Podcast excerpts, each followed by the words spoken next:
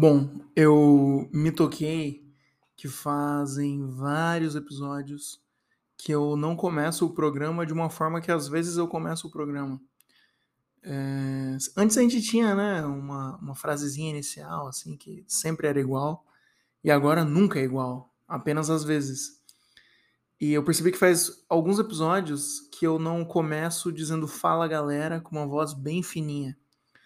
Aí eu sentei aqui para gravar, né? Cumpri minha função, minha tarefa divina, que é expelir episódios do Crônicas de Nada aqui para você. Aí eu sentei aqui e lancei naturalmente um fora galera com a voz bem fininha e imediatamente ri alguns segundos depois que fiz isso. Quer dizer, imediatamente depois, que é o que eu sempre faço em todos os episódios que eu começo desse jeito.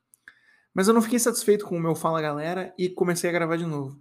E mandei outro e não fiquei satisfeito de novo. E mandei outro e não fiquei satisfeito de novo. Eu quero que seja perfeito, porque vai ser o primeiro Fala Galera com a voz fininha é, com esse microfone novo. E aliás, obrigado a todos e todas e todes também que elogiaram a qualidade do áudio. Melhorou mesmo. Melhorou de uma forma que, sei lá, às vezes quando eu cito um episódio antigo, eu volto e ouço ele só para ver se eu consigo extrair alguma história, alguma coisa ainda de episódios passados. Cara, para mim agora todos os episódios antes do episódio da tatuagem ao vivo são inaudíveis, porque caralho, era muito ruim o áudio. Muito obrigado para quem ouve esse programa há muito tempo. Mas enfim, eu queria mandar agora uma performance melhor e começar o programa com o primeiro Fala Galera com a voz fininha e uma risada falsa é, imediatamente após essas duas palavras, o primeiro da história desse microfone novo. E aí o programa já vai começar de vez e engatado na segunda marcha, tá bom? Então tá bom. Fala galera! Meu nome é João Vitor Panda e esse aqui é mais um episódio do Crônicas de Nada. Queria descrever o meu estado de espírito bem como minha situação atual aqui para vocês. Essa foi a forma que eu comecei, que eu comecei o episódio anterior e queria começar esse também. Cara, eu estou muito tranquilo. Eu estou muito calmo, muito tranquilo. É... Nossa, eu acho que se eu pensar bastante assim, são poucas preocupações que eu tenho na minha cabeça. Talvez seja uma só. Mas, tirando ela, caramba, que tranquilidade, hein? Sério mesmo. Eu estou tão tranquilo como quando eu vou ao mercado. Eu gosto muito de ir no mercado, é uma atividade que me traz muita tranquilidade, muito relaxamento. Quando eu vou junto com a minha namorada, me traz muita diversão. Quando eu vou sozinho, é um momento meditativo para mim, sabe? Principalmente quando eu tenho dinheiro, né? Pra comprar coisas legais. Ah, hoje eu vou levar um suquinho de laranja, um, uma massa de pastel, fazer um pastel, sabe? É especial. Mas mesmo quando eu não tô com dinheiro, é pura meditação minha ida ao mercado. Aí ontem eu fui no mercado, eu queria. Eram pouquíssimos artefatos que eu precisava pegar. E lá fui eu, né? Botei meu fonezinho de ouvido, sempre escolho um álbum para ir ouvindo. Geralmente não dá tempo de acabar, porque eu moro muito perto do mercado. É uma caminhada muito curta. Dessa vez eu fui ouvindo Blue Bannisters, da Lana Del Rey, porque eu concluí que eu gosto muito da Lana Del Rey mesmo. E eu não tô falando isso pra pegar mulher, eu tô muito feliz no meu relacionamento, ok? Então, pode ter certeza que é genuíno o quanto eu gosto da Lana Del Rey. E eu gosto muito principalmente do Norman fucking Rockwell, né? Que é o álbum que me fez gostar dela. Aí eu falei, pô, tem que ouvir os outros também, né? Não posso ser um poser. Aí eu tava ouvindo Blue Bannisters, que é muito bom também. É muito, muito, muito, muito bom. Nem todos são muito bons, mas esse é muito foda, muito bom. Aí eu tava curtindo meu Blue Bannisters, numa boa, caminhando. É, um pouco além da ciclovia ali, que eu gosto de caminhar e que me leva até perto do mercado. Quando passei por uma avenida principal, uma avenida de morros deslizantes, é uma avenida, especificamente o trecho que eu passo dessa avenida para ir pro mercado, é um grande morro, assim, que vai desenvolvendo uma descida fantástica. E se aproveitando desse presente geológico e topográfico, estava um praticante de longboard. E caramba, gosto muito de longboard. Eu andava quando eu era adolescente. E o cara tava lá descendo o morro. E eu gosto muito de testemunhar as coisas que acontecem no planeta Terra, né? E imediatamente ali, enquanto eu ouvia Black Bathing Suit da Lana Del Rey, eu vi o cara descendo um morro de longboard. Eu falei, caramba, cara, como o mundo é fantástico. O mundo está repleto de coisas, eu não canso de repetir. Aí eu fiquei observando aquele atleta de longboard desenvolvendo a sua trajetória morro abaixo, quando de repente ele fez bom uso de suas habilidades e de suas luvas e deu um slide, que é uma manobra que, cara, descreve o movimento exato que ocorre quando a manobra está sendo executada. Porque o cara dá uma escorregadona, assim, sabe? E daí o longboard vira de lado, ele faz uma curva abrupta. Só que ele fez essa curva em minha direção. E eu, naquele estado impenetrável de paz e tranquilidade, dei um breve saltinho para o lado e evitei de ser atropelado por um longboard. E foi fantástico. Foi maravilhoso. Eu sou muito grato por ter vivido aquele momento ontem. Aí eu fui no mercado, peguei o que tinha que pegar, voltei para casa, fiz o que tinha que fazer e pau no gato. A vida é bela.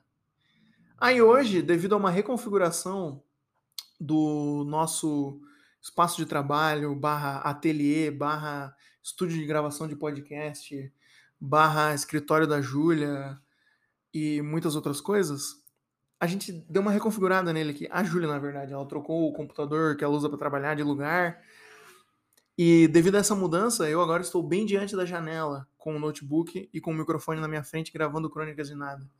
Então, enquanto eu falo com você, ouvinte, eu contemplo o céu e todas as suas nuvens.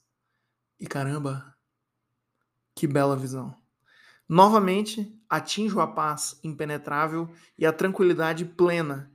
E essa vai ser a toada desse episódio. Eu estou tão em paz, tão tranquilo, num estado de espírito tão verdejante, que é como se a qualquer momento eu pudesse ser atropelado por um praticante de longboard. Vamos ver se isso vai acontecer ao longo do episódio ou não.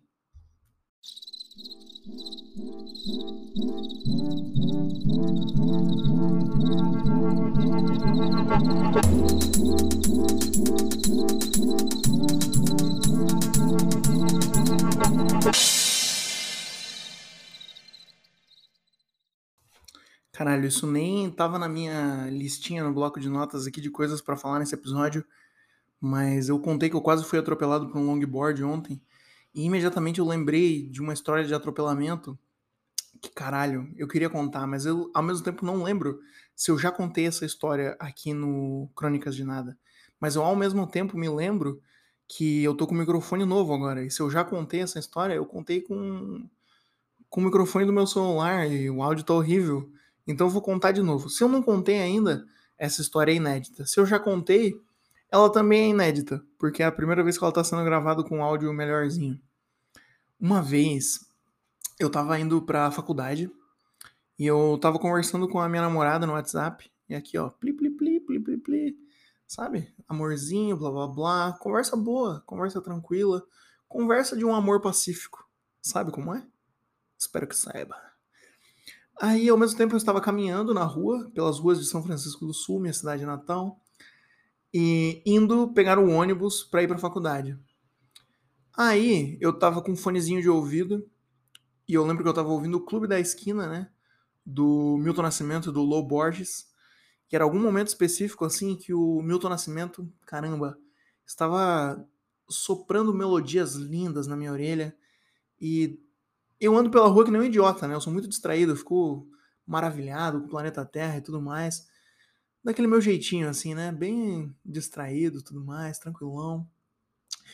E eu fui atravessar a rua enquanto eu ouvia o Clube da Esquina e enquanto eu conversava com a minha namorada, eu fui atropelado. Fui irremediavelmente, irremediavelmente atropelado. Eu fui imediatamente atropelado. Eu fui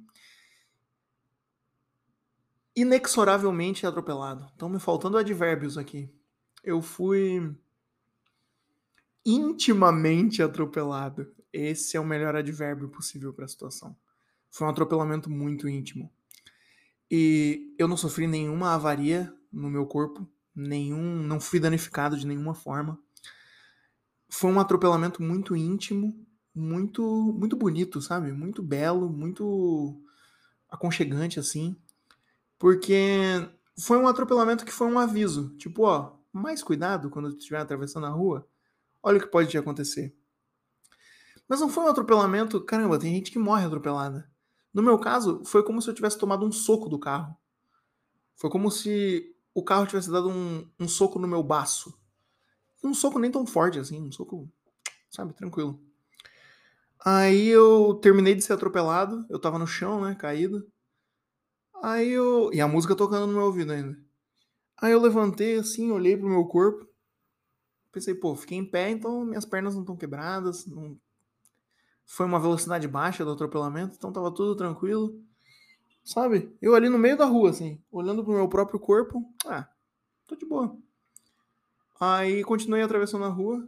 Quando eu cheguei na calçada, me veio à mente o seguinte pensamento: caramba, fui atropelado. Aí eu pausei a música, tirei o fone e olhei para trás, né? Para enfrentar as consequências das minhas ações. E a motorista que estava pilotando o carro, ela estava muito desesperada, tadinha. Nessa hora eu vi que a minha burrice afeta os outros também, não só eu. Ela estava muito desesperada, assim, moço, você quer que eu te leve pro hospital? Você tá bem? Me desculpa, eu te atropelei. Minha Nossa Senhora da Graça, rogai por nós, pecadores. Caramba, a mulher estava desesperada, assim. E, porra, a culpa foi 200% minha, ela não tinha nada a ver. Foi um, atropelamento, um, foi um atropelamento muito meu, sabe? Tipo assim, o atropelamento não era sobre ela, era sobre eu. Sobre mim, sabe? E ela muito desesperada, e eu falei: Não, moça, tá tudo bem, não aconteceu nada comigo. Aconteceu alguma coisa com o carro? Ela olhou assim, não tinha acontecido nada com o carro também. Aí, beleza. Eu botei o fone e continuei andando. Fui pegar o ônibus para ir pra faculdade. Aí a Júlia perguntou: Caramba, por que, que tu parou de me responder? Né? Minha namorada perguntou. Aí eu falei assim, pô, acabei de ser atropelado. E entrei no ônibus e tomei o caminho da roça, fui pra faculdade. E eu nunca esqueço desse dia. Foi maneiro.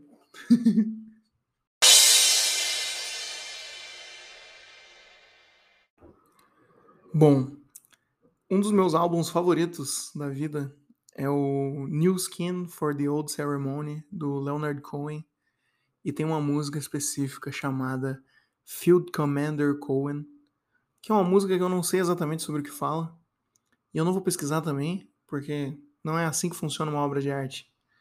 Pelo menos não algumas delas.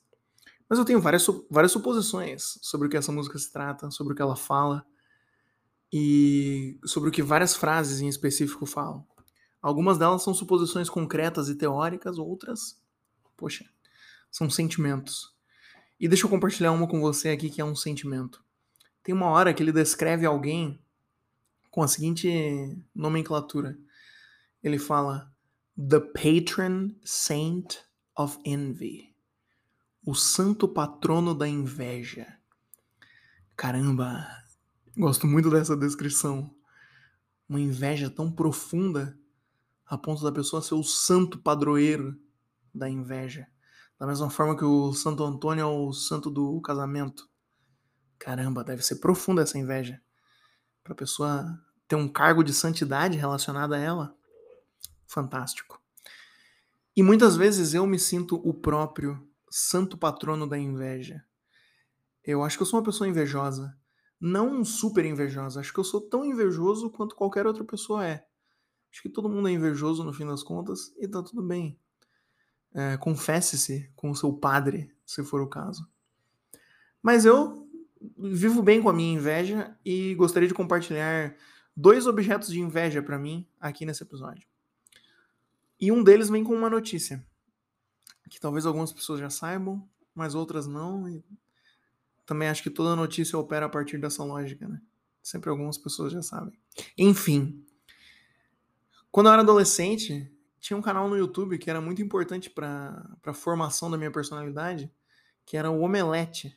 Porque eu gostava muito de. Eu era um nerdola, né? Gostava muito de coisas nerds, de filmes nerds e coisas assim e tal. E eu lia críticas do Marcelo Hessel no site do Omelete e assistia vídeos da galera lá debatendo filmes e fazendo listas e coisa arada. E eles são jornalistas, né? E às vezes eles mencionavam que eles iam ver o filme na cabine de imprensa. E eu falava, caralho, eu pré-adolescente, né? Poxa, ver um filme numa cabine deve ser desconfortável, né? Parece apertado. Só que com a sabedoria da idade, eu entendi, né? Que uma cabine de imprensa não é uma cabine de imprensa num sentido físico, que você vai enclausurar um jornalista num lugar pequeno, fechado e mal arejado. Na verdade, é um cinema que o estúdio vai lá e chama os jornalistas para verem o filme antes de todo mundo. E geralmente é de manhã que acontece essas cabines de imprensa. E os jornalistas vão lá, assistem o filme e saem de lá sendo jornalistas, né? Escrevendo suas críticas. E daí publicam elas para sair junto com o filme. Daí as pessoas podem ler a crítica e decidir se elas querem ver o filme ou não, sei lá. Alguma coisa dentro dessas linhas aí que eu acabei de descrever.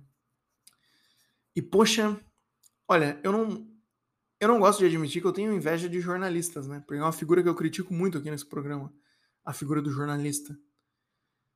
E, aliás, jornalistas, se tiver algum jornalista me ouvindo aqui, não tenho nenhuma nada pessoal contra você. Quer dizer, talvez eu tenha algumas coisas, mas é uma birra muito mal fundamentada, assim, é sei lá, uma birra que pode passar, como qualquer uma das minhas birras.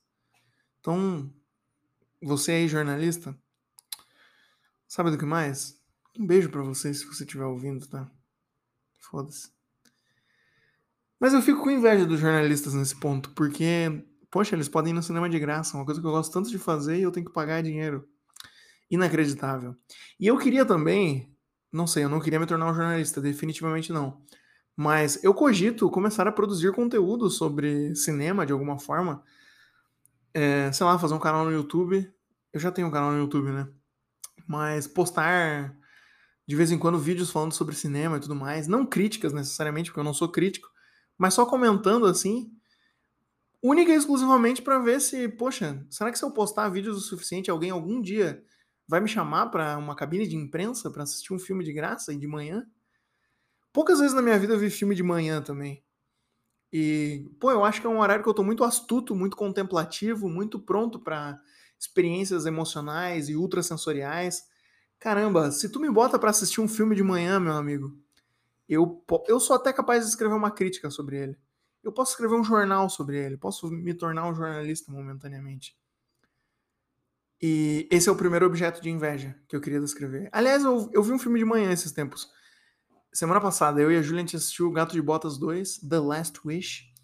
Um filmaço, inclusive, muito bom. Olha aqui, ó. Tô começando a falar de filme. Se tiver algum estúdio ouvindo esse programa aqui, me chama para uma cabine de imprensa, por favor. Eu queria muito ver um filme numa cabine de imprensa. Vou falar sobre um filme aqui, tá? E se vocês gostarem do jeito que eu falar, vocês me, me chamam para uma cabine de imprensa. Combinado? Combinado.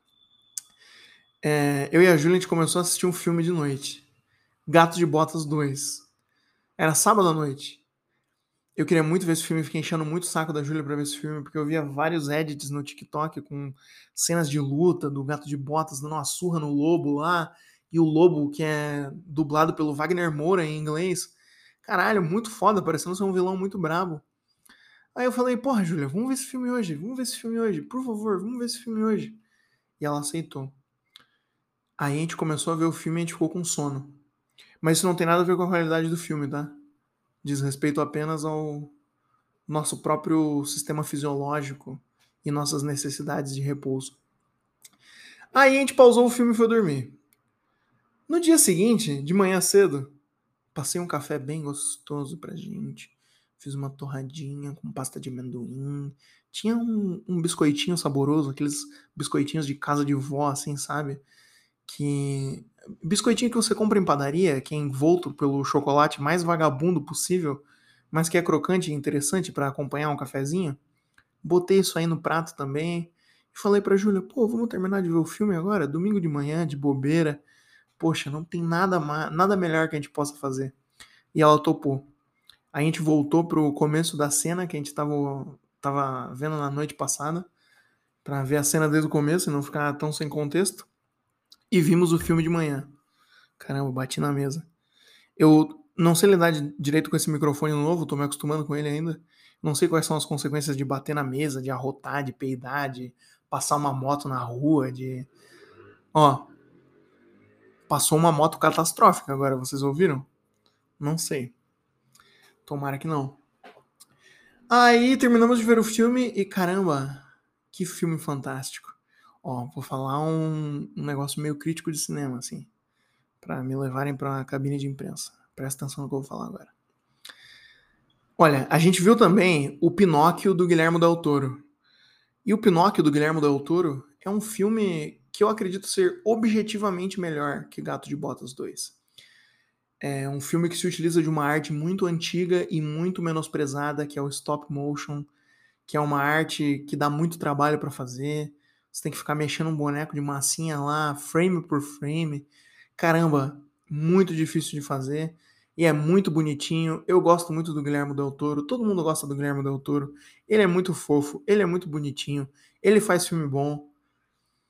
Só que no Letterbox, olha só, estúdios, eu tenho Letterbox. Se vocês me levarem para uma cabine de imprensa, eu posso escrever uma review no Letterbox sobre o filme e dar estrelas de 0 a 5 para ele. Eu dei 4 estrelas pro Pinóquio do Guilherme Del Toro e eu dei 4,5 estrelas pro Gato de Botas 2. Porque, meus amigos, nem sempre o que é objetivamente melhor é emocionalmente melhor. Eu fui muito mais tocado pelo Gato de Botas 2 e a sua mensagem de assassinato do ego. E se dependesse de mim, bum, vou falar. Quer saber? Vou falar eu daria o Oscar de melhor animação desse ano para O Gato de Botas 2. Não quero nem saber. Não quero nem saber quantas pessoas tiveram que mexer um boneco de massinha frame por frame. Ok? Ok. Então é isso. Tenho muita inveja de quem vai em cabine de imprensa porque eles veem filme de graça e de manhã no cinema. E gostaria muito de ser convidado para uma. E talvez eu comece a produzir conteúdo sobre isso mas do meu jeitinho. Segunda coisa que eu ia falar. Eu também sempre, recentemente, né? Tinha muita inveja de pessoas que são influenciadores digitais.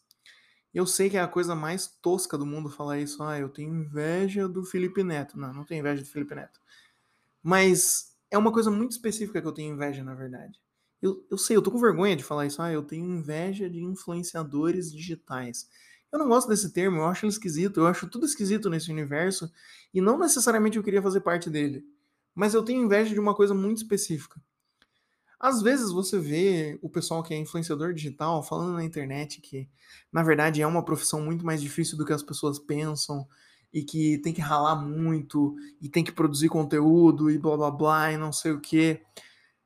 Cara, ser influenciador digital é sim a menor sombra de dúvida a profissão mais fácil de toda a história da humanidade.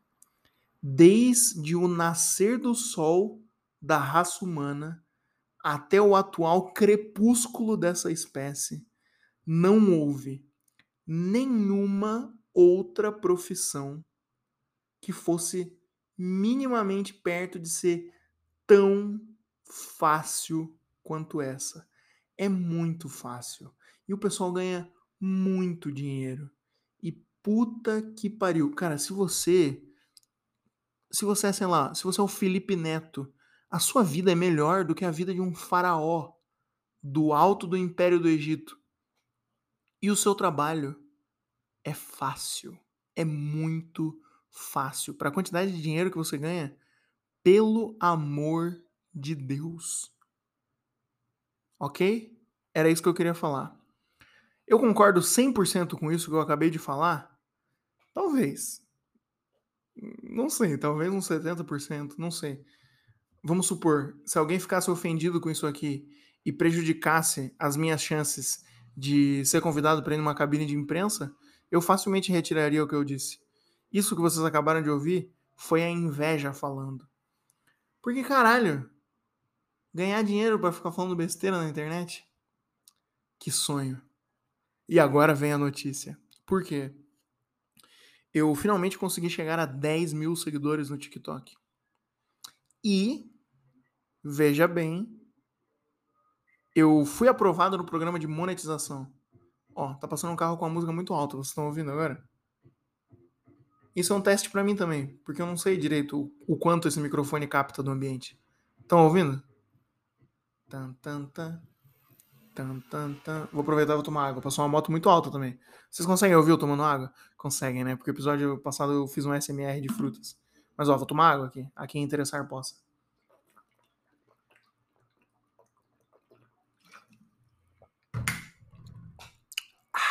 O quanto disso vocês ouviram? Não sei. Daqui a pouco, quando eu postar o episódio, eu ouço também, só pra ter certeza. O que eu tava falando mesmo? É, caramba, eu fiquei com uma mínima vontade de arrotar agora. E eu lembrei que eu recebi uma mensagem no Instagram de um ouvinte do Crônicas de Nada. Que enquanto ele ouvia o episódio passado, logo após eu arrotar por comer frutas e tomar água, ele falou que enquanto ele ouvia o episódio, ele arrotou ao mesmo tempo que eu. E eu consigo imaginar, ele me mandou uma mensagem eufórico, assim, caralho, que maneiro, blá blá blá. Ou nem tanto assim, eu posso ter. Essa pode ter sido a minha impressão sobre o que ele tá falando. Ah. Por quê? Se eu arrotasse ao mesmo tempo que a pessoa que tá falando um podcast no meu ouvido, eu ia sentir uma conexão absurda com ela. Eu ia falar, caralho, cara, como podem duas almas num universo tão grande estarem tão conectadas? Como pode haver tamanha compreensão do que é o outro ser? Tamanha sincronia de dois sons guturais, sabe? Nossos nossos aparelhos, nossos esôfagos, nossas traqueias, nossos intestinos estão conectados. Estamos produzindo um som horripilante e um gás fedorento ao mesmo tempo. Caramba, isso é muito profundo, uma conexão muito bela. E eu espero que alguém tenha arrotado ao mesmo tempo que eu esse último arroto que eu acabei de dar. O que eu tava falando mesmo? Ah, passou outra moto. Ah, tá. É... E eu fui aprovado no programa de monetização do TikTok. E. Caramba, agora eu ganho em dólar. Até o momento do presente episódio, eu já ganhei 18 dólares. E fazem quatro dias que eu fui aprovado no programa de monetização. Olha, se eu continuar nesse ritmo, eu posso ganhar um pouco menos que um salário mínimo até o final do mês. E vou te falar que seria bem fácil, seria a realização de um sonho. E é isso aí.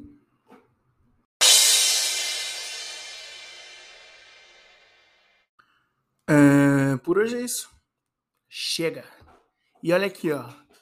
Ouçam muito bem o que eu vou falar. Sempre reclamo aqui dos ouvintes que ouvem o Crônicas de Nada no banho. Mas agora o negócio ficou sério. Porque eles estão começando a se multiplicar. Antes eram três, agora são quatro. Mais uma menina confessou que houve no banho. Então, nominalmente aqui, o senhor Evaldo, a senhora Clarice e o senhor Mário e a quarta menina eu não lembro o nome agora. Se vocês estão ouvindo o que eu tô falando agora no banho, é um direito de vocês, tá bom? Mas também é um direito meu reclamar. Dito isso, eu acho que eu já falei isso aqui e eu já tinha a ideia na cabeça de de repente um dia fazer o especial banho. Que aí eu gravo o episódio no banho também, né? E todo mundo que for ouvir o episódio ouve no banho. E essa ideia foi reforçada, o poder dela foi reforçado no momento que o menino que estava ouvindo o programa arrotou ao mesmo tempo que eu. Porque essa foi uma conexão muito poderosa. Nós dois arrotando ao mesmo tempo. Agora imagina, imagina só, eu e toda a linda audiência do Crônicas de Nada tomando banho ao mesmo tempo. Imagina se a gente arrota ao mesmo tempo no banho. Caralho. Não tô dizendo que vai ser o próximo episódio já, tá? Mas em algum momento a gente apronta essa aí. Por hora, muito obrigado pela sua audição. Vamos ficando por aqui, ok? Meu nome é João Vitor Panda. Esse foi mais um episódio do Crônicas de Nada. Indique o programa para amigos, colegas, inimigos, familiares, parentes e por aí vai. Compartilhe o programa aí nas suas redes sociais se você gosta. De repente, vamos crescendo aos pouquinhos, tá bom? Meu nome é João Vitor Panda, eu vou ficando por aqui que agora chegou a hora de dormir. Dormir hoje para acordar amanhã. Tchau.